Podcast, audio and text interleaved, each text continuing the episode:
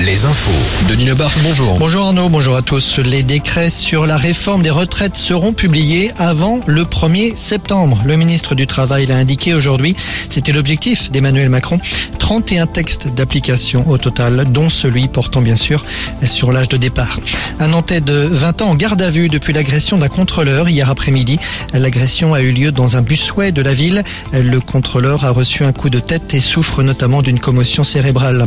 Dans le Finistère, une nouvelle mule interceptée le week-end dernier. Un Brestois interpellé par les douanes alors qu'il revenait de Guyane. Dans ses intestins, 97 ovules de cocaïne, environ 1 kg de cocaïne. L'homme âgé de 32 ans sera jugé vendredi en comparution immédiate à Brest.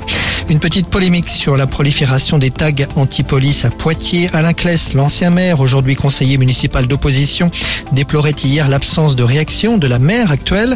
En réponse, la municipalité précise qu'elle porte plainte systématiquement qu'une équipe spécialisée dans le nettoyage des tags existe et qu'elle fait appel à un prestataire extérieur. Elle rappelle par ailleurs que l'effacement des tags de la ville coûte chaque année 100 000 euros aux contribuables. 70% des déchets sont valorisés en Vendée. C'est l'un des chiffres publiés par Trivalis, le syndicat chargé de la récolte et du tri des déchets dans ce département.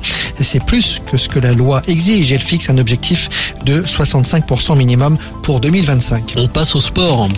Clarisse Abienino en route vers une nouvelle médaille d'or au championnat du monde de judo. La double championne olympique s'est qualifiée pour la finale qu'elle disputera tout à l'heure. Une victoire serait synonyme de sixième titre mondial. Et puis en basket, Limoges à domicile ce soir, mais finalement euh, sans pression. On le sait depuis hier soir, le CSP ne peut plus mathématiquement être relégué à deux matchs de la fin du championnat. Le Mans et Cholet de leur côté peuvent encore se qualifier pour les playoffs. On se retrouve à 17h et vous êtes cet après-midi avec Arnaud pour le 16-20. Merci Denis, à tout à l'heure, 17h.